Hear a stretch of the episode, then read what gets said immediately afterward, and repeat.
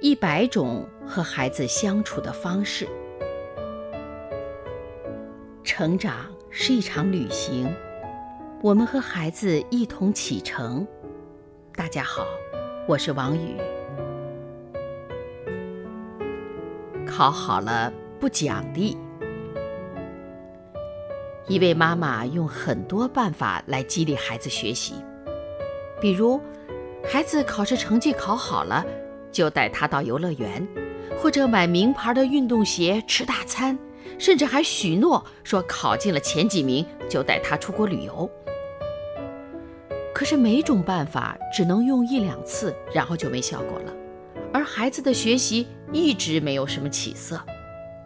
很多父母都犯了同样的错误，把奖励当做孩子学习的诱饵，这其实是成人向孩子的行贿。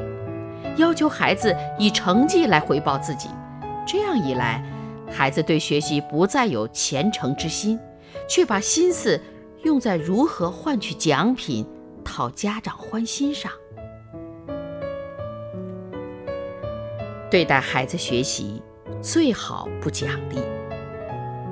罗兰知道女儿想要一双旱冰鞋，一直到期末考试之前，女儿还在不停的念叨。罗兰一直不动声色，既不否定，也不许诺，更不借此对孩子的名次提要求。直到考试结束，女儿兴冲冲地跑来告诉妈妈自己考了十二名的时候，罗兰才赞赏对孩子说：“不错，都快进前十名了。”听到妈妈赞扬，女儿的表情多了几分开心和骄傲。然后罗兰话题一转，问女儿：“对了，你不是想要旱冰鞋吗？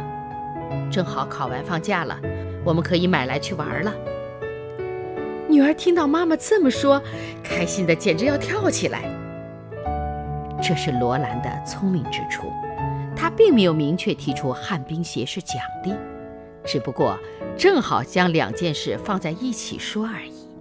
这让孩子在两件事之间建立了良好的条件反射，想到学习时会伴有愉快的情绪体验。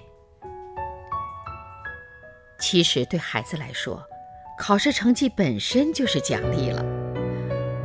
父母合上成绩测试，一句淡淡的“很好”和眼中的愉悦，已经足够激励孩子再接再厉了。